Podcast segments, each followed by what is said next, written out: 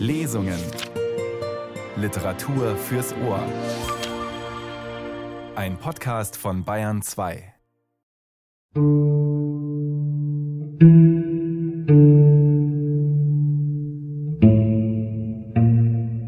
ist einer der großen europäischen Erzähler im späten 20. und frühen 21. Jahrhundert, Imre Kertész. In einer ungewöhnlich erzählten Autobiografie, dem Dossier K, hat er die Geschichte seines bewegten Lebens erzählt. Wir blättern hinein in diese besondere Selbsterkundung. Willkommen sagt Nils Beindker. Im Zentrum des Schreibens von Imre Kertész, geboren 1929, gestorben 2016, steht die Erfahrung, die er mit dem großen Wort der Schicksallosigkeit umschrieben hat. Geboren in Budapest wurde Kertész 1944 als Jugendlicher in das Vernichtungslager Auschwitz und später dann nach Buchenwald deportiert. Nach der Befreiung im April 1945 kehrte er nach Ungarn zurück, arbeitete dann als Journalist und wurde schließlich freier Schriftsteller. In seinem literarischen Debüt, dem Roman eines Schicksallosen, entstanden in einem Zeitraum von über zehn Jahren und 1975 erschienen, hat er eindringlich von dem erzählt, was er während der nationalsozialistischen Judenverfolgung erleiden musste. Die Perspektive des jungen Menschen, der mit einer gewissen Unbefangenheit ausgestattet die Todeslager überlebt, gehört zu den Besonderheiten dieses Romans.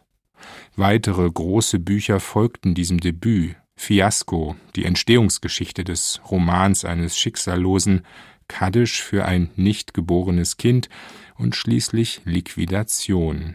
Zusammen bilden sie eine Tetralogie der Schicksallosigkeit. 2002 erhielt Imre Kertész den Nobelpreis für Literatur. Vier Jahre später erschien seine Autobiografie Dossier K. Eine Ermittlung. Kertész hat sie auf ungewöhnliche Weise komponiert als ein langes fiktives Interview, basierend wiederum auf einem langen Gespräch. Reinhard Glemnitz und Hubert Mulzer haben aus Dossier K gelesen. Reinhard Glemnitz übernahm dabei die Passagen, in denen Imre Kertész über sich selbst antwortet. Vorbemerkung Vielleicht ein Dutzend Tonbänder hat das Gespräch gefüllt, das mein Freund und Lektor Soltan Hafner in den Jahren 2003, 2004 für ein sogenanntes Generalinterview mit mir aufgenommen hat. Das Dossier mit dem abgeschriebenen und redigierten Textmaterial erreichte mich in Gstaad, in einem Hotel dieser Schweizer Kleinstadt. Als ich die ersten Sätze gelesen hatte, legte ich den Manuskriptpacken beiseite und öffnete sozusagen mit einer unwillkürlichen Bewegung den Deckel meines Computers. So ist dieses Buch entstanden. Das einzige meiner Bücher, das ich eher auf äußere Veranlassung als aus innerem Antrieb geschrieben habe. Eine regelrechte Autobiografie. Folgt man jedoch dem Vorschlag Nietzsches, der den Roman von den platonischen Dialogen herleitet, dann hat der Leser eigentlich einen Roman in der Hand. In Fiasko schreibst du. Im Alter von 14,5 Jahren stand ich etwa eine halbe Stunde lang Auge in Auge dem Lauf eines feuerbereiten Leichtmaschinengewehrs gegenüber, das auf mich gerichtet war. Das ist, glaube ich, im Hof der Gendarmerie-Kaserne passiert. Warum kommt diese Episode im Roman eines Schicksallosen nicht vor? Vom Standpunkt des Romans aus gesehen war sie ein anekdotisches Moment, deshalb musste sie draußen bleiben. Doch vom Standpunkt deines Lebens aus gesehen hätte es ein entscheidendes Moment sein können. Soll ich jetzt etwa über all das reden, worüber ich nie reden wollte? Warum hast du dann darüber geschrieben? Vielleicht gerade, um nicht darüber reden zu müssen. So schwer fällt es dir? Weißt du, das ist wie bei den Interviews mit den alten Überlebenden in der Spielberg-Serie. Ich hasse solche Sätze wie man hat uns in den Pferdestall getrieben. Wir wurden in einen Hof gedrängt. Man hat uns in die Ziegelei von Budokollas gebracht und so weiter. Warum? Ist es nicht so passiert? Im Roman ja, aber der Roman ist Fiktion. Die bei dir, wie ich weiß, auf der Wirklichkeit basiert. Wie kamst du auf jenen engen Hof in der Gendarmerie-Kaserne? Letztlich genauso, wie ich es im Roman eines Schicksallosen beschrieben habe. Mitten in der Nacht, im Sitzen war ich fest eingeschlafen, gegen die Knie meines Hintermannes gelehnt, mein Vordermann an die meinen, erwachte ich von Gebrüll und Sirenenheulen. Eine Minute später stand ich da draußen auf dem Hof unter einem mondhellen Himmel, über den in dicht aufeinanderfolgenden Staffeln Bombenflugzeuge zogen. Auf der niedrigen Mauer hockten betrunkene Gendarmen hinter Maschinengewehren, die auf die im Kasernenhof eingezwängte Menge auf uns gerichtet waren.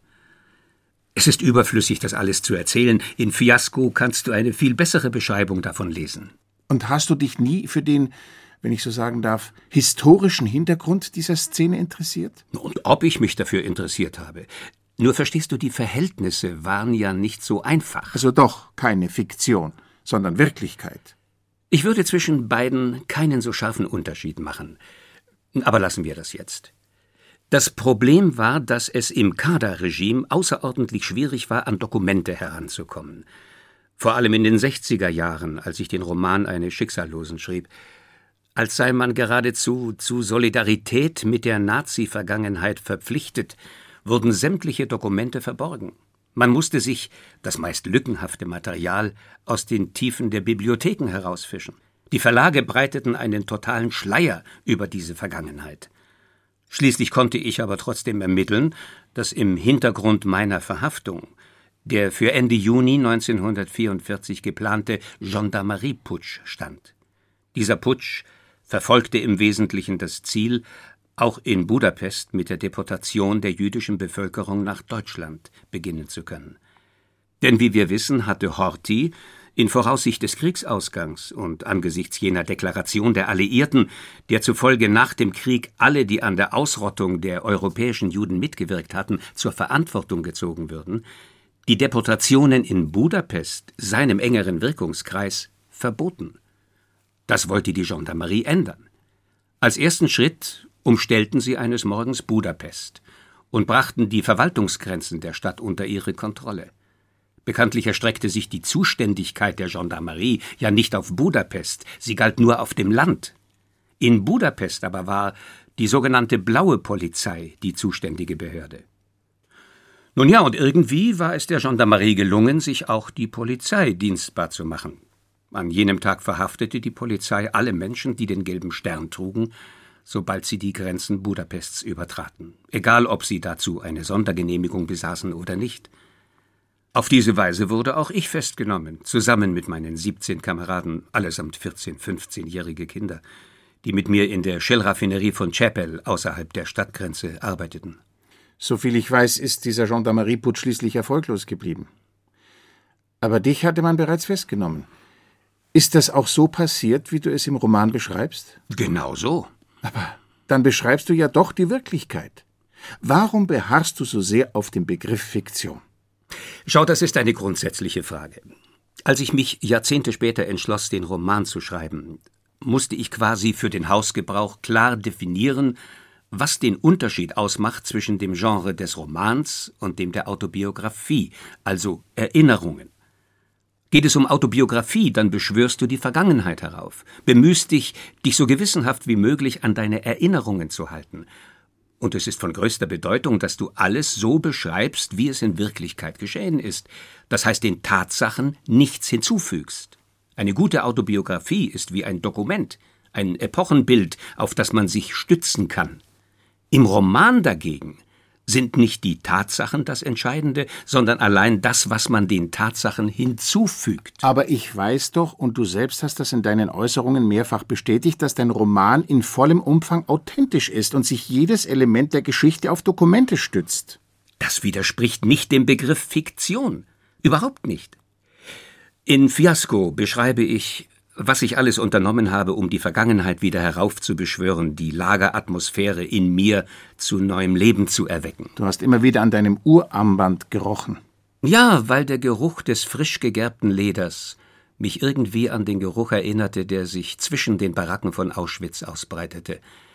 Solche Wirklichkeitssplitter sind natürlich auch im Fall der Fiktion außerordentlich wichtig. Der wesentliche Unterschied besteht trotzdem darin, dass die Fiktion eine Welt erschafft, während man sich in der Autobiografie an etwas, das gewesen ist, erinnert. Bei der Fiktion sind alle Details vom Autor erfunden, jedes Moment. Du willst doch nicht sagen, dass du Auschwitz erfunden hast. Und doch ist es in einem gewissen Sinn genauso. Ich musste im Roman Auschwitz für mich neu erfinden und zum Leben bringen. Dabei konnte ich mich nicht an den äußeren, den sogenannten historischen Tatsachen außerhalb des Romans festhalten. Alles musste auf hermetische Weise durch die Zauberkraft von Sprache und Komposition in Erscheinung treten. Betrachte das Buch doch einmal unter diesem Gesichtspunkt. Schon von den ersten Sätzen an kannst du spüren, dass du in eine sonderbare, souveräne Welt eintrittst, in der alles Mögliche passieren kann. Und während die Geschichte fortschreitet, verstärkt sich dieses Verlorenheitsgefühl beim Leser immer mehr, spürt er mehr und mehr, wie ihm der Boden unter den Füßen wegrutscht. Ja, Djördi Spiro hat das in seinem bemerkenswerten Artikel Non habend Vater hervorragend beschrieben. Es war übrigens die erste wirklich ernsthafte Analyse, die zum Roman eines Schicksallosen erschienen ist. Aber wir sind völlig vom Thema abgekommen. Wir waren bei dem besagten Kasernenhof und dass die Gendarmen. Ja, sie erklärten uns, gesehen zu haben, wie wir der englischen Luftflotte vom Pferdestall aus mit Kerzen Zeichen gegeben hätten. Du scherzt. Nein, keineswegs. Das haben sie tatsächlich behauptet. Zunächst hielt auch ich es für einen Scherz, aber dann begriff ich, dass es alles andere als das war. Sie versprachen uns alle zusammen niederzumetzeln, wenn in der Umgebung auch nur eine einzige Bombe fiele, und man sah ihnen an, sie konnten es kaum erwarten, dass es endlich geschähe. Sie waren in Mordlaune, die meisten von ihnen sturzbetrunken, wie Hyänen, die Blut riechen. Eigentlich eine glänzende Szene. Und dennoch war sie nicht in den Roman eines Schicksallosen zu integrieren. Es hat mir fast das Herz gebrochen. Siehst du, so ist es mit der Fiktion. Ihre Gesetze sind gnadenlos. Später habe ich die Szene aber in den Fiasko-Roman hinübergerettet. Das klingt beinahe schon, nun, beinahe ein bisschen. Zynisch? Ich mochte es nicht sagen. Aber damit verletzt du mich nicht. Ich betrachte mein Leben als Rohstoff für meine Romane. So denke ich einfach, und das macht mich frei von allen Hemmungen. Dann frage ich also, was hast du in jener Nacht empfunden, als du noch nicht über diese distanzierende, ich möchte doch lieber Ironie sagen, statt Zynismus, als du also noch nicht über diese Ironie verfügt hast, denn immerhin standest du damals dem Tod Auge in Auge gegenüber. Hattest du Angst? Wahrscheinlich auch Angst. Daran erinnere ich mich heute nicht mehr. Viel wichtiger war aber ein ganz anderes Gefühl, eine Art Erkenntnis, die zu formulieren mir erst viele, viele Jahre später in Fiasko gelang. Ich hatte das einfache Geheimnis der mir zugedachten Welt begriffen überall und jederzeit erschießbar zu sein. Sicher eine ziemlich niederschmetternde Erkenntnis. Ja, und auch wiederum nicht. Weißt du, es ist nicht so einfach, einem 14-jährigen Kind, vor allem wenn es von Kameraden von Kindern gleichen Alters umgeben ist, mit denen es sein Schicksal teilen kann, die Lebenslust zu nehmen. In ihm ist eine, eine unverdorbene Naivität, die es vor dem Gefühl totaler Hoffnungslosigkeit, totalen Ausgeliefertseins schützt. Einen Erwachsenen kann man in dieser Beziehung viel rascher zerbrechen. Gründet sich diese Beobachtung auf deine eigene Erfahrung oder hast du das eher gehört oder gelesen? Sowohl selbst erfahren als auch bei anderen gelesen. Schau, seien wir ehrlich. Unter den unzähligen Büchern mit gleichem Sujet finden sich doch nur ganz wenige, die wirklich imstande sind, das unvergleichliche Erlebnis der Nazitodeslager authentisch zu beschreiben. Aber auch unter diesen Ausnahmeautoren sagen vielleicht die Essays von Jean Améry am meisten darüber. Es gibt ein fantastisch genaues Wort, das er dabei verwendet. Weltvertrauen. Nun, er beschreibt, wie schwer es ist, ohne dieses Vertrauen zu leben. Wer es einmal verloren hat, ist zu ewiger Einsamkeit unter den Menschen verurteilt. Ein solcher Mensch kann in dem anderen nie mehr den Mitmenschen, sondern immer nur den Gegenmenschen sehen.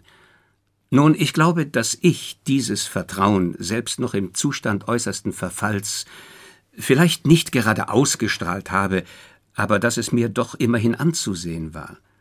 Ich hatte einfach die Vorstellung, dass es die Pflicht der Erwachsenenwelt war, mich von dort zu retten und wohlbehalten nach Hause gelangen zu lassen. Das mag heute ein wenig lächerlich klingen, aber so habe ich es damals wirklich empfunden. Und ich bin felsenfest überzeugt, dass ich diesem kindlichen Weltvertrauen meine Rettung verdanke. Ist von den 17, mit denen du aus dem Bus geholt und nach Auschwitz gebracht worden bist, außer dir noch jemand am Leben geblieben? Nein, alle übrigen sind umgekommen. Hast du darüber Gewissheit? Meine Mutter hat nach dem Krieg eine Anzeige aufgegeben und niemand hat sich darauf gemeldet. So wie sie übrigens auch im Sommer 1944, nachdem ich verschwunden war, eine Annonce in die Zeitung gesetzt hatte, dass die Eltern der Kinder, die an der Zollgrenze von Chapel verschwunden waren, sich melden möchten. Eine solche Anzeige konnte im von den Deutschen besetzten Ungarn erscheinen? Anscheinend ja, denn sie ist ja erschienen. Aber meine Mutter hat noch bizarrere Dinge unternommen. Sie hat sich aufgemacht und ist ins Kriegsministerium gegangen, ich glaube, so hieß es damals. So wie sie war, den gelben Stern auf der Brust. Sie muss eine sehr mutige Frau gewesen sein. Mutig war sie auch. Vor allem aber hatte sie keine Ahnung von dem, was um sie herum geschah. Ihr Weltvertrauen blieb bis zum Schluss unerschüttert. Meine Mutter war eine schöne, elegante Frau, für sie gab es keine Hindernisse. Wie sie in das Büro eines hochrangigen Offiziers, eines Hauptmanns oder Majors gelangt ist, will ich gar nicht mehr wissen. Aber gnädige Frau, sagte der Major zu ihr, haben Sie doch wenigstens die Güte, den gelben Stern abzunehmen. Kurz meine Mutter verlangte, man solle ihr ihren Sohn zurückgeben oder ihr sagen, wo er sei und was mit ihm passiere. Und der Major kam dem auf der Stelle nach. Meine Mutter bekam die Auskunft, dass ihr Sohn mit seinen Kameraden nach Siebenbürgen transportiert worden sei und dort zu Holzfällerarbeiten in einem Forstbetrieb herangezogen werde. Und obwohl sie das auch nicht gerade beruhigte, hat meine Mutter das geglaubt, zumindest vorübergehend, weil sie es glauben wollte. Die Menschen versuchten damals verzweifelt, sich ihre Träume von einer rationalen Ordnung der Welt zu erhalten. Erstaunlich. Aber das bringt mich auf eine Frage, auf die ich Antwort suche, seit ich deine Bücher kenne. Waren die ungarischen Juden wirklich so ahnungslos? Waren sie sich tatsächlich derartig im Unklaren über das Schicksal, das sie erwartete? Wusstest auch du nicht, worauf der Zug mit dir zusteuerte? Niemand wusste es. Mit mir waren 60 Menschen im Viehwaggon und nicht einer von ihnen hatte jemals den Namen Auschwitz gehört. Die Szene im Roman eines Schicksallosen, als Kövesch durch die Stacheldraht vergitterte Fensterluke eine verlassene Bahnstation erblickt und im ersten Licht des Morgengrauens den Ortsnamen Auschwitz von dem Gebäude abliest. Ist das Fiktion oder Wirklichkeit? Getreue Wirklichkeit, die sich hervorragend in die Struktur der Fiktion einfügte. In diesem Zusammenhang kam bei dir also nicht der Verdacht des Anekdotischen auf? Nein, denn besser hätte ich es gar nicht erfinden können. Außerdem hätte ich auch gar nicht gewagt, so etwas zu erfinden. Na siehst du. Was sehe ich? Dass du letztlich doch an die Wirklichkeit gebunden bist, die Wirklichkeit beschreibst, und zwar die erlebte Wirklichkeit. Da ist zum Beispiel der Fußballplatz. Im Galeerentagebuch schreibst du, dass du dich genau erinnerst an den Auschwitzer. Den Birkenauer. Gut, den Birkenauer Fußballplatz, aber trotzdem nicht gewagt hattest, ihn in deinen Roman einzufügen, ehe du ihn nicht auch bei Borowski erwähnt fandest. Ja, in seiner Erzählung Bitte die Herrschaften zum Gas. Auch Tadeusz Borowski gehört zu jener Handvoll Autoren, die in den Todeslagern etwas substanziell Neues über die menschliche Existenz zu entdecken und darzustellen vermochten. Danach beging auch er Selbstmord. Aber nun sag mir einmal, warum du bei jeder Gelegenheit triumphierst, bei der du mich bei einem konkreten wahren Detail oder wie du es nennst, der Wirklichkeit ertappst. Weil du mit deiner Fiktionstheorie die Wahrheit verwischt. Du verstößt dich aus deiner eigenen Geschichte. Davon kann nicht die Rede sein. Nur dass mein Platz nicht in der Geschichte, sondern am Schreibtisch ist. Mich interessiert, wie deine Familie war, wie du deine Kindheit verbracht hast und so weiter. Von deinem Vater hast du überhaupt noch nicht gesprochen. Eine so interessante Frau wie deine Mutter hat sich sicher nicht einfach in irgendwen verliebt. Mein Vater jedenfalls war sicher verliebt, und das äußerte sich am ehesten in seiner schrecklichen Eifersucht. Meine Mutter dagegen wollte die Enge ihrer Familie hinter sich lassen, die drei Schwestern, die Stiefmutter und den mit materiellen Sorgen kämpfenden Vater in der kleinen Wohnung in der Molnarstraße. Damals, wir befinden uns in den zwanziger Jahren, tat sich für ein Mädchen der Weg in die Freiheit meist durch die Ehe auf. Oder aber durch die Arbeit. Meine Mutter hatte schon im Alter von 16 Jahren eine Stellung in einer Firma angenommen. Privatangestellte hieß das damals. Dann war es also keine Liebesheirat. Schau, für ein kleines Kind ist es äußerst schwer, das Liebesleben seiner Eltern zu analysieren. Mich als ihr Kind hat die Beziehung der beiden auf jeden Fall ziemlich mitgenommen. Stritten Sie sich? Nicht allzu oft, aber wenn, dann ausgiebig. Ich erinnere mich zum Beispiel an einen schönen Sommervormittag. Wir wohnten in der Nähe des Stadtwäldchens in einer geräumigen und hellen Wohnung, wahrscheinlich in der Ellemeerstraße. Ich weiß nicht, ob sie heute noch so heißt. Ich mochte damals etwa drei, vier Jahre gewesen sein, eher vier als drei, da ich mich genau daran erinnere. Und es muss ein Sonntag gewesen sein, denn beide waren zu Hause. Sie schrien sich gegenseitig an.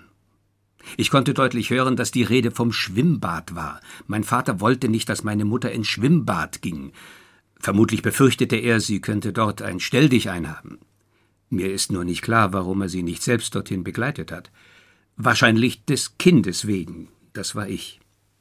Kurz und gut, mein Vater griff sich die weiße Gummibadekappe meiner Mutter und riss sie in Stücke woraufhin sich meine Mutter der großen Schneiderschere bemächtigte und mit zwei Schnitten die Hutkrempe meines Vaters zur Strecke brachte. Ich sehe die verdutzt herabsinkende Hutkrempe noch heute vor mir. Es war ein grüner Filzhut. Ich schrie wie am Spieß. Am Ende ging meine Mutter ins Schwimmbad, während mein Vater mich mitnahm, um einen neuen Hut zu kaufen. Es wird also doch eher ein Sonnabend gewesen sein, da die Geschäfte am Sonntag ja nicht geöffnet hatten. Hast du viele solche Erinnerungen? Es gibt einige. Später aber haben sich deine Eltern getrennt. Auch diese Suppe musste ich dann auslöffeln. Ich wurde in ein Knabeninternat gegeben, als Interner. Lässt sich dieses Internat in deinem Kaddisch-Roman wiedererkennen? Mit einer gewissen Mühe durchaus. Sprichst du nicht gern darüber? Oh, doch, natürlich. Man erinnert sich schließlich immer gern an seine Kindheit, egal wie schlimm und schwer diese Zeit auch war. Wie weit kannst du deinen Stammbaum zurückverfolgen? Das ist eine gute Frage. Nur hat sie mich nie wirklich interessiert. Kurz gesagt, solange ich auch immer nachsinne, ich bleibe bei meinen Großeltern stecken. Mein Großvater hieß ursprünglich Klein. Noch vor dem Ersten Weltkrieg ungarisierte er den Namen. Warum geradezu Kertes, weiß der Himmel. Adolf Kertes, Kurzwarenhändler, kein Kredit, stand, wie ich erinnere, auf dem Aushängeschild des Ladens. Aber dieser Laden war schon in der Praterstraße – und nur noch mein Großvater und meine Großmutter bedienten die Kundschaft, die vor allem aus Dienstmädchen der Umgegend bestand. Mein Großvater redete sie mit meine gnädigste oder gnädiges Fräuleinchen an. Vor Weihnachten schenkte er ihnen Seidenstrümpfe. Seinen Dialekt bewahrte er sich bis zum Schluss. Ich erinnere mich, dass er zum Beispiel Beinkleid statt Unterhose sagte. Er war in seinem ganzen Leben nie beim Arzt, setzte sich nie in eine Straßenbahn, trug nie einen Wintermantel. Ich könnte stundenlang von ihm erzählen. Du sprichst voll Liebe von ihm. Ja. Und das Komische ist, dass mich das selbst überrascht. Anscheinend war seine Wirkung auf mich größer, als ich gedacht habe. Dabei haben wir kaum miteinander geredet. Heute erscheint es mir so, als, als habe er mich wie eine empfindliche Ware behandelt, mit der man behutsam umgehen muss weil sie leicht Schaden nimmt. Ins Theater oder ins Kino ist mein Großvater nie gegangen. Zusammen mit meiner Großmutter verschloss er am Abend den Laden und spazierte mit ihr nach Hause. Sie gingen früh schlafen und standen früh auf. Das Mittagessen kochte das Dienstmädchen und brachte es in einem blau emaillierten Henkelmann in den Laden in der Praterstraße. Willst du damit sagen, dass Sie sich in so bescheidenen Verhältnissen noch ein Dienstmädchen hielten? Eine Magd, wie mein Großvater sagte. Das musste ich nicht überraschen. Auf dem Lande war die Armut damals so groß, dass die Mädchen von zu Hause fortgingen und sich in Budapest für Kost, Logis und einen minimalen Lohn als Dienstboten verdingten. Ich erinnere mich noch gut an eine lange Reihe von Ilonkas, die bei meinem Großvater dienten. Ich liebte sie alle, und sie liebten mich.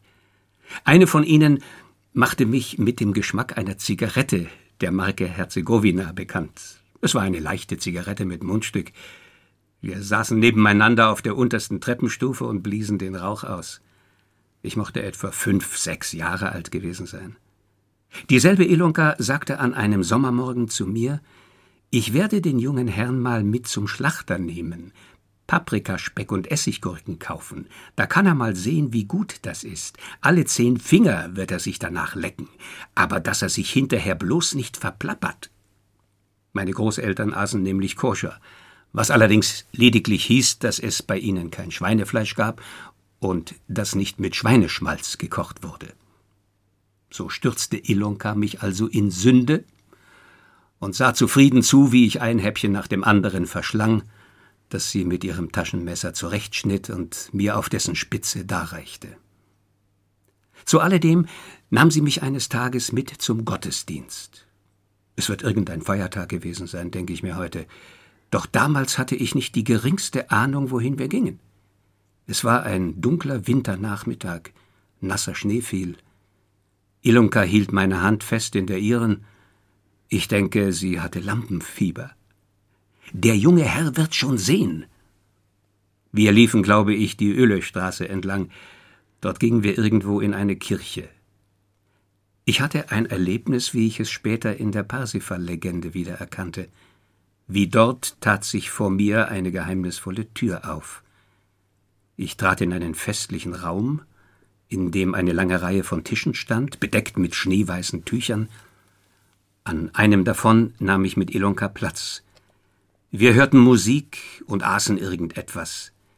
Im schneeweißen Gewand trat ein klingelnder Priester heran. Ich wusste nicht, wo ich war, ich wusste nicht, was vor sich ging, doch ich hatte ein seltsames Gefühl, das Gefühl von Wunder und Andacht. Ich war völlig aus mir herausgetreten. Oder es war das erste Mal, dass du in deinem Leben ein religiöses Erlebnis hattest. Nein, ich glaube nicht, dass es ein religiöses Erlebnis war. Mystisch, aber nicht religiös. Übrigens geht es mir heute noch so. Ich neige dazu, mich mystischen Erlebnissen hinzugeben, während mir jede dogmatische Religion fremd ist. Aber die Religion dient doch dazu, uns das Mysterium zu vermitteln, uns am Mysterium teilhaben zu lassen. Glaubst du zum Beispiel an Gott? Das könnte ich nicht so ohne weiteres beantworten, aber es ist doch egal.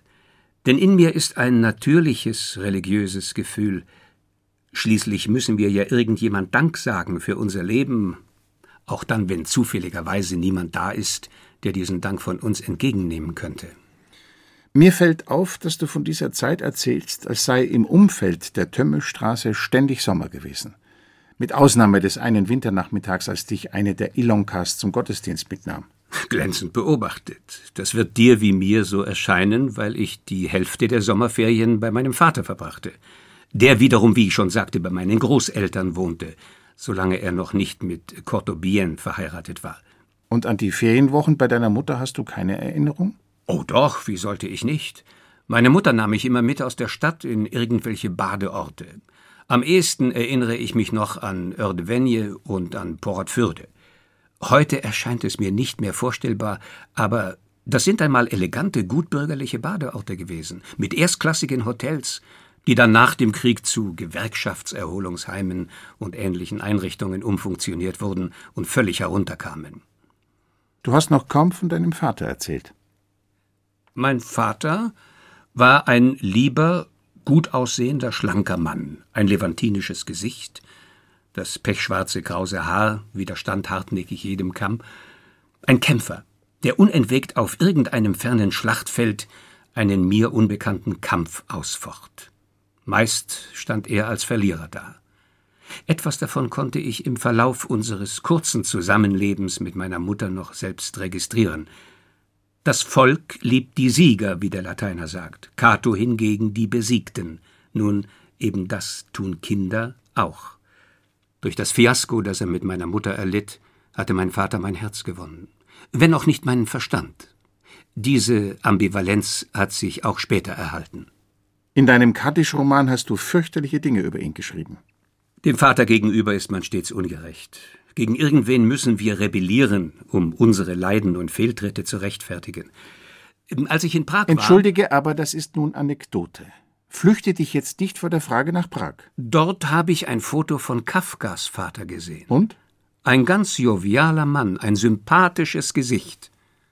Und dann lies mal den Brief an meinen Vater. Ich würde jetzt lieber aus deinem Kaddisch zitieren. Vor dem Vater und vor Gott sind wir immer schuldig. Dann, Ich bedurfte eines Tyrannen, um mein Weltbild wiederherzustellen. Und mein Vater hat nie versucht, an die Stelle meines usurpatorischen Weltbildes ein anderes zu setzen, beispielsweise das unseres gemeinsamen Ausgeliefertseins. Oder Auschwitz erscheint mir im Bild des Vaters, ja, die Worte Vater und Auschwitz erzeugen in mir das gleiche Echo. Genug, genug, genug. Vergiss nicht, dass du aus einem Roman zitierst, in dem alles auf die Spitze getrieben ist. Der Erzähler übertreibt. Und da es sich um einen Roman handelt, müssen alle Figuren bis zur Übertreibung verzerrt werden. Wenn du es richtig bedenkst, ist Kunst überhaupt nichts anderes als Übertreibung und Verzerrung. Lass uns zum Konkreten zurückkehren. In deinem Essay über Budapest beschreibst du zum Beispiel eine Szene. An einem Abend, als du mit deinem Vater auf dem Weg nach Hause warst, aber lass mich den genauen Wortlaut vorlesen. Vom Ring her war ein unverständliches Gebrüll zu hören. Mein Vater sagte, wir könnten diesmal nicht wie sonst, sondern nur auf Umwegen nach Hause gehen. Fast rennend führte er mich durch dunkle Nebenstraßen, ich wusste nicht einmal, wo wir waren. Das Gebrüll blieb langsam hinter uns zurück. Mein Vater erklärte, dass im nahegelegenen Kino der deutsche Film Jud Süß gespielt werde und dass die aus dem Kino strömende Menge dann Juden unter den Passanten suche und Pogrome veranstalte. Ich mochte damals neun Jahre alt gewesen sein und hatte das Wort Pogrom noch nie gehört. Doch was das Wort bedeutete, verrieten mir seine zitternden Hände, sein Verhalten. Wenn du schon Freud erwähnst, diese albtraumhafte Szene enthält eine unausgesprochene Bedeutung, einen Vorwurf. Keine unbegründete Feststellung. Die Abstammung ist immer eine schwerwiegende, geheimnisvolle Frage. Mit Recht hast du gerade diese Szene ausgesucht. Tatsächlich enthält sie alles Wesentliche. Den Zusammenbruch der väterlichen Autorität vor dem erschrockenen Knaben, den man aber auch weiterhin vom Rand des Abgrunds fernhält, statt zusammen mit ihm hineinzublicken und seine Tiefe auszumessen. Allerdings ist die große Frage, ob mein Vater selbst je da hineingeblickt hat. Ich weiß nicht, ob er ein Schuldbewusstsein hatte, weil er ein immer ominöser werdendes Erbe an mich weitergegeben. Direkt ausgedrückt, ein jüdisches Kind in diese unfreundliche Welt gesetzt hatte. Dass er das selbst nie so für sich verbalisiert hat, dessen bin ich mir sicher. Das muss ihn jedoch noch nicht vor unbewussten Gewissensbissen bewahrt haben, die er vielleicht gerade durch die Vorgabe einer unanfechtbaren Autorität kompensierte. So bin ich sozusagen eher in mein Judentum hineinbefohlen, als von seiner Notwendigkeit überzeugt worden. Ein vielleicht kleiner, aber wesentlicher Unterschied. Ich hatte nicht etwas auf mich zu nehmen.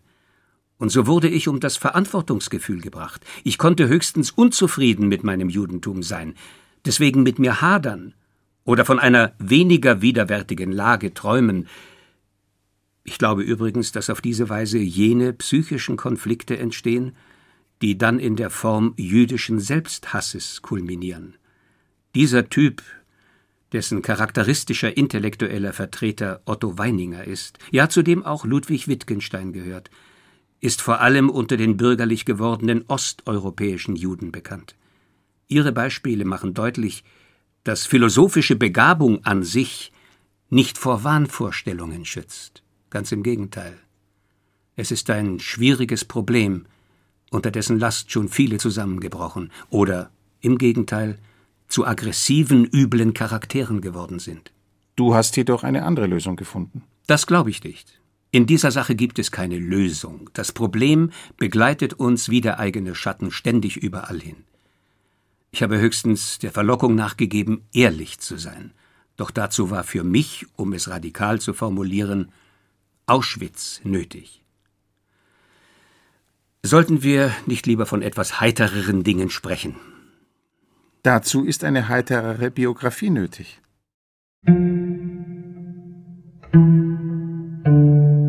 Dossier K. Eine Ermittlung von Imre Kertész. Gelesen von Hubert Mulzer und Reinhard Glemnitz. Bayern 2 und die Radiotexte mit dem Blick auf ein Jahrhundertleben und in eine sehr besondere Autobiografie. Imre Kertész erzählt die Geschichte seines Lebens, gleichzeitig beschäftigt er sich mit Fragen wie Fiktion und Realität, den Möglichkeiten des Schreibens nach Auschwitz und der Erfahrung der doppelten Diktatur im Nationalsozialismus und später dann im Kommunismus. Die folgenden Passagen handeln von den deutschen Todeslagern und dann vom Leben in der kommunistischen Diktatur. Inwieweit gleicht Jörg Köwisch der Figur, die du selbst einmal warst? Um noch weiterzugehen. Inwieweit hat diese traurige Kindheit, diese entfremdete Lebensweise, die sich im Lauf unseres bisherigen Gesprächs herausgeschält hat, dir, Imre Kertes, geholfen zu überleben, beziehungsweise dir das Überleben erschwert? Eine gute Frage, über die es sich lohnte nachzudenken. Obwohl ich das Gefühl habe, dass ich schon immer darüber nachgedacht habe. Bei deiner Frage fällt mir der Essay von Jean Améry ein, in dem er darüber nachsinnt, ob dem Intellektuellen in Auschwitz die Kultur, die Bildung zu Hilfe kam. Er kommt zu dem Schluss, dass sie das nicht getan hat. Ja, dass der gebildete Mensch es sogar schwerer hatte im Todeslager als der gewöhnliche ungebildete Mensch. Nun kann das in der Praxis richtig sein. Wenn wir aber gerade im Besitz unserer Bildung gründlicher über Auschwitz nachsinnen, über das Entstehen und Inbetriebhalten der Todeslager, dann stellen wir fest, wie zwangsläufig diese Einrichtungen waren.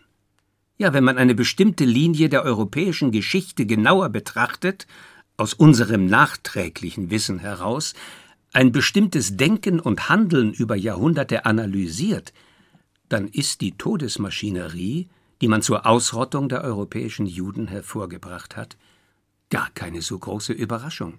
Willst du sagen, dass Auschwitz eine verhängnisvolle und logische Folge von. Nein, das will ich nicht. Wo Auschwitz anfängt, ist die Logik zu Ende. Aber es tritt eine Art Zwangsdenken in den Vordergrund, das der Logik sehr ähnlich ist, weil es einen leitet, nur eben nicht auf den Weg der Logik. Dieser Schizophrenie bin ich auf der Spur, dieser Art zu denken, die uns die Absurdität zwangsläufig als Logik erscheinen lässt, weil uns in der Fallensituation von Auschwitz keine andere Wahl bleibt. Und diese Art zu denken hat uns das Leben, von dem auch wir ein funktionierendes Teilchen sind, bereits vorher gewissermaßen antrainiert. Das meinst du, wenn du in Fiasco schreibst, ich war ein mäßig eifriges, nicht immer untadeliges Mitglied der lautlosen Verschwörung, die sich gegen mein Leben richtete. Genau. Ich weiß nicht, wann mir zum ersten Mal der Gedanke kam, dass irgendein schrecklicher Irrtum, eine teuflische Ironie in der Weltordnung am Werk sein muss, während du sie als geordnetes, normales Leben erlebst. Und dieser schreckliche Irrtum ist die Kultur selbst. Das Ideengebäude, die Sprache und die Begriffe, die vor dir verbergen, dass du schon längst ein wie geschmiert funktionierender Bestandteil der zu deiner eigenen Vernichtung geschaffenen Maschinerie bist. Das Geheimnis des Überlebens ist die Kollaboration. Doch dies einzugestehen, fällt als derartige Schande auf dich zurück, dass du es, statt sie auf dich zu nehmen, lieber lässt. Aber darüber wollen wir jetzt nicht reden. Tatsache ist, als ich das begriffen hatte, veränderte sich mein Blickwinkel. Ich konnte mir Sprache, Wesen und Gedankenwelt einer solchen Figur als Fiktion vorstellen, war aber nicht mehr identisch mit ihr. Ich will sagen, indem ich die Figur schuf, habe ich mich selbst vergessen. Ich kann die Frage, inwieweit diese Romanfigur meinem einstigen Selbst gleicht, also nicht beantworten. Offenbar gleicht sie mehr dem, der den Roman schrieb, als dem, der all das durchlebt hat. Und es ist aus meiner Sicht ein großes Glück, dass es so ist. Weil du dich auf die Weise von den albtraumhaften Erinnerungen befreit hast? So ist es. Ich bin gleichsam aus der eigenen Haut geschlüpft und habe mir eine andere übergezogen, doch ohne die vorherige zu verwerfen, das heißt meine Erlebnisse zu verraten. Ich weiß, dass du nicht gern von deinen Lagererlebnissen sprichst.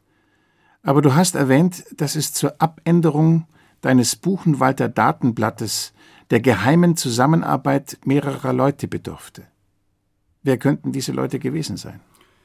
Ich weiß nicht, ob es sinnvoll ist, sich lange bei der Lagerstruktur von Buchenwald aufzuhalten. Sie so viele Konzentrationslager es gab, so vielerlei Arten gab es davon. Das war die Eigenart des Univers concentraire. Unter einem bestimmten Blickwinkel, keinesfalls meinem, gehörte Buchenwald 1944-45 schon zu den milderen Lagern. Das verdankte sich dem unerbittlichen Kampf, den die politischen Häftlinge, die mit einem roten Dreieck gekennzeichnet waren, über viele Jahre hinweg gegen die Kriminellen führten, die ein grünes Dreieck trugen.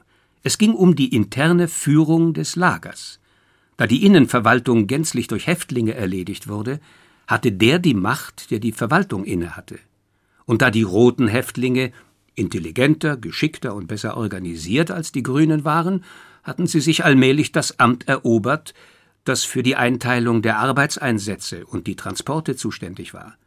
So konnten sie sich allmählich von den Kriminellen befreien. Sie steckten sie in die Transporte, die in die Nebenlager gingen. Sie teilten sie zu den unangenehmsten Arbeitskommandos ein. Die Einzelheiten wollen wir besser nicht wissen. Aber auf diese Weise konnten die politischen Häftlinge eine Menge bewirken und taten das auch. Vor allem für die Kinder, die 1944 in den Typhusbaracken des sogenannten Kleinlagers, das für die namenlose Masse ungarischer Juden aufgemacht worden war, der sichere Tod erwartet hätte. Ihr langer Arm reichte wahrscheinlich sogar bis an die Rampe, wo sie versuchten, aus den Transporten ein paar Glückspilze unter den Menschenwracks herauszuholen und ins Großlager hinüber zu retten. Also gibt es doch eine rationale Erklärung für das, was dir damals so irrational erschien. Es erscheint mir heute noch ebenso irrational. Denn wenn ich versuche, all das als rational anzusehen, was mich im frühen Winter 1945 halbtot in eine gefrorene Pfütze auf dem Buchenwalder Beton gebracht hat, kann ich immer noch nicht als rational betrachten, dass ausgerechnet ich von dort gerettet wurde und nicht ein anderer. Betrachte ich das nämlich als rational, dann muss ich auch die Idee der Vorsehung akzeptieren. Wenn aber die Vorsehung rational ist, warum hat sie sich dann nicht auch auf die übrigen sechs Millionen ausgedehnt, die umgebracht worden sind? Deine Denkweise wird von vielen als pessimistisch bezeichnet. Ich weiß nicht, was damit gemeint ist. Vor den letzten Fragen auszuweichen ist nicht Optimismus, sondern Feigheit. Dafür habe ich zwar Verständnis, aber der Optimist muss ja genauso wie der Pessimist sterben. Ob wir den Tod blind hinnehmen oder ihm offen ins Gesicht sehen, läuft praktisch auf eins hinaus. Ich für meinen Teil sehe ihm lieber offen ins Gesicht, weil das für mich ein volleres Leben, letzten Endes größere Lebensfreude bedeutet. Wenn man so will, bin ich Hedonist. Und kein Moralist. Na, Moralist keinesfalls. Das Zeitalter der großen Moralisten, der Montaignes, der La Rochefoucaulds und so weiter ist seit langem zu Ende. Nach Auschwitz erübrigt es sich, weiter über die menschliche Natur zu richten. Der Weg des Moralisten führt heute leicht zur Ideologie der Massenbewegungen, und das ist mehr als problematisch. Nebenbei langweilig. Aber lassen wir sie. Sollen sie glauben, dass es eine gerechte Diktatur ohne Todeslager gibt, wo jeder zum Glücklichsein verpflichtet ist. In meinen Augen bedeutet Glück etwas anderes. Das ist alles. Und die Gerechtigkeit? Recht und Wahrheit sind nicht mehr universal. Das ist eine ernste Tatsache. Aber wir müssen sie zur Kenntnis nehmen. Für sich selbst einstehen, das ist das Schwerste. Und war es schon immer. Eben davor flieht der Moralist. Unsere Epoche fördert das Fortbestehen des Individuums nicht. Es ist leichter, sich welterlösenden Ideen hinzugeben, als auf der eigenen, einzigartigen und unwiederholbaren Existenz zu beharren, statt der Wahrheit unsere eigene Wahrheit zu wählen. Aber wir wollen das jetzt nicht vertiefen. Bleiben wir lieber bei der Chronologie. Wie erinnerst du dich an deine Befreiung? Das ist im Roman eines Schicksallosen beschrieben. Wir erlebten ziemlich turbulente Tage. Jeden Tag ertönte der Befehl, die Juden sollen auf dem Appellplatz antreten. Es gingen Todesmärsche ab zu anderen, weiter gelegenen Lagern. Jede Nacht gab es Fliegeralarm. Außer Bomben konnten wir auch das Näherrücken der Artillerie ausmachen. In den letzten zwei, drei Tagen stampften SS-Stiefel über die Lagerstraßen. Man hörte Gebrüll, Gewehrschüsse. Eines Mittags kam schließlich durch den Lautsprecher der Befehl, Alle SS-Soldaten hätten das Lager zu verlassen, und zwar unverzüglich. Ein paar Stunden später hörte man aus der Ferne das Motorengeräusch der siegreichen Panzer General Pattons. Noch am Abend desselben Tages flogen auf jedes Bett eine Tafel Hershey-Schokolade und eine Schachtel Lucky Strike. In der Küche wurde dicke Gulaschsuppe gekocht. Gierig schlangen wir sie hinunter, aber das schwere Essen brachte vielen den Tod. Es war der 11. April. Überall um mich herum wurde das Datum gemurmelt. Über die Lautsprecher, aus dem bis dahin die SS-Befehle kamen, war die BBC zu hören, die die Befreiung des Konzentrationslagers Buchenwald bei Weimar bekannt gab. Es war sonderbar, in Buchenwald die ergriffenen, bestürzten Reporter über Buchenwald reden zu hören. Es war sonderbar, in die Welt der Menschlichkeit zurückzukehren. Liquidation ist dein erster Roman, der in Gänze nach dem Systemwechsel entstanden ist, ja, sich ihn sogar zum Thema genommen hat. Er hat die Freiheit zum Thema genommen. Ja, aber seine Welt ist die typische Welt der späten Kader-Zeit. Es würde mich interessieren, woher du das Material dafür genommen hast, da du ja bekanntlich vollkommen zurückgezogen lebtest, in intellektuellen Kreisen nicht bekannt und an der demokratischen Opposition nicht beteiligt warst. Soviel ich weiß, taucht deine Unterschrift auf keiner einzigen Protestliste auf. Sie kamen gar nicht erst zu mir, da weder Sie mich noch ich Sie kannte. Sonst hättest du unterschrieben. Wahrscheinlich ja. Aus Sympathie? Aus Feigheit, um nicht für feige gehalten zu werden. Das ist gut. Stimmtest du etwa nicht mit ihnen überein? Nun, mit ihrem Pragmatismus beispielsweise überhaupt nicht. Ich mochte den Reformkommunismus nicht, weil ich nicht daran glaubte, dass Brezhnev zu reformieren sei. Und ein Sozialismus mit menschlichem Gesicht in Präsenz der vorübergehend in unserer Heimat stationierten sowjetischen Truppen war für mich überhaupt nicht vorstellbar. Menschliches Gesicht ja oder nein, das Gesicht des Sozialismus ist allemal verzerrt und widerlich. Und dann, und das ist schon ein heikleres Terrain, hatte das Ganze etwas, etwas dekadent Spielerisches, sogar latent Zynisches, wenn man so will. Als würden auf beiden Seiten gewissermaßen bekannte Spielregeln eingehalten, das Regime, das Establishment, demonstrierte mit großem Gewinn seine Nachgiebigkeit, indem es wenigstens ein liberales Minimum einhielt. Andererseits hätte die totalitäre Macht jederzeit zu harten Methoden zurückkehren können. Und dass man sich unter Folter erniedrigen und zum widerlichen Werkzeug der Behörden werden kann, das ist in meinen Augen ein unverhältnismäßig hoher Preis für nichts. Und wenn ich dich zufällig fragen würde, was deine politische Überzeugung ist oder ob überhaupt entsprechende Ansichten bei dir bestehen? Natürlich bestehen sie. Das Problem ist nur, dass ihnen die Realität entzogen ist.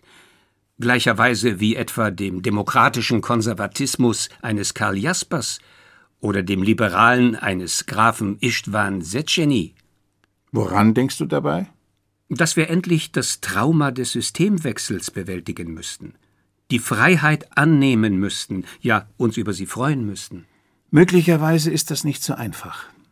Auch bei dir ist der neue Citoyen im Nu zusammengebrochen, als du eine Zöllnermütze erblicktest. Du sprichst von meiner Erzählung Protokoll. Ja. Und dazu fallen mir ein paar nicht literarische Fragen ein, die ich auf keinen Fall zurückhalten kann. Zum Beispiel, ob du daran gedacht hattest, Nein, ich, ich, ich muss noch weiter ausholen. Hast du, der du dank deines Weltvertrauens das Konzentrationslager überlebt hast, die Stalin-Ära in einem grauenvollen Albtraum verbrachtest, während der Jahrzehnte des Kader-Regimes, wie dein Galeerentagebuch bezeugt, tiefste Depressionen kennengelernt hast? Hast du jemals gedacht, dass die als Sozialismus beschimpfte sowjetische Besatzung zu Ende gehen könnte und du deine volle persönliche Freiheit zurückgewinnen würdest? Dazu musst du gar nicht so tief Luft holen. Ich denke, unser Gespräch hätte überhaupt nichts erreicht, wenn bis jetzt nicht, zwar nicht expresses Verbes, so doch essentiell deutlich geworden sein sollte, dass ich daran jeden Tag dachte. Im wortwörtlichen Sinn?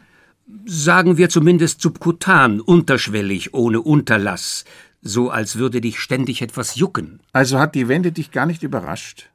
Wenn du zu dieser Schlussfolgerung kommst, war meine Antwort nicht gut, zumindest nicht genau. Ich habe so gelebt, als würde das System eines Tages zu Ende gehen. Und darin war ich mir im Übrigen auch sicher, weil das Leben es nicht auf Dauer duldet, verleugnet zu werden. Nur darin konnte ich mir nicht sicher sein, ob ich das selbst noch erleben würde. Ich hatte damals ein Lieblingszitat von Kafka. Hoffnungen gibt es viele, aber nicht für uns. Etwas Ermutigenderes konntest du nicht finden. Als tägliches Exerzitium war das doch sehr geeignet. Könntest du erzählen, wie du deine zweite Befreiung in Praxi als Budapester Bürger erlebt hast? Ein wenig ähnlich wie die erste in Buchenwald. Befreiungen laufen fast immer nach dem gleichen Muster ab.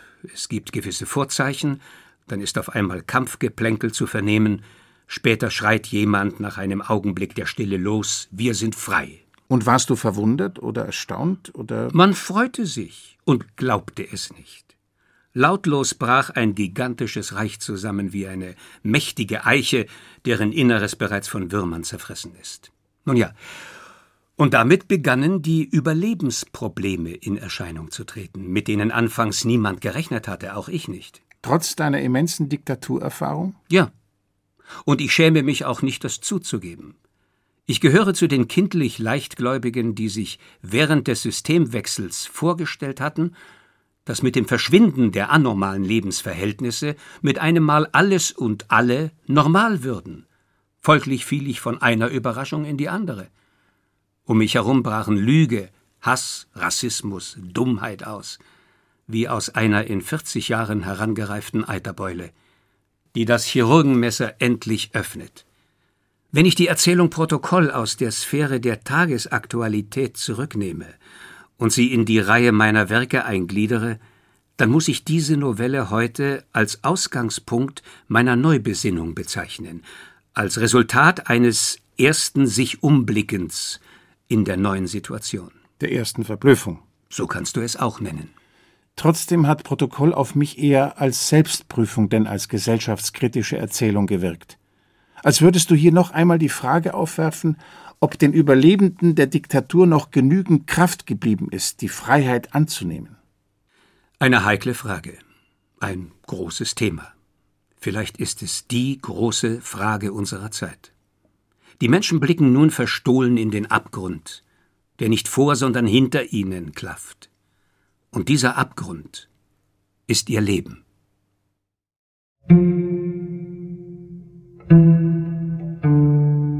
Imre Kertész, Dossier K. Eine Ermittlung. Lesung mit Reinhard Glemnitz und Hubert Mulzer. Regie Bernhard Jugel. Eine Aufnahme des Bayerischen Rundfunks aus dem Jahr 2006. Das Werk von Imre Kertész ist im Rowold Verlag erschienen, darunter auch Dossier K in der Übersetzung von Christine Schwamm. Nils Beindker verabschiedet sich. Eine gute Zeit.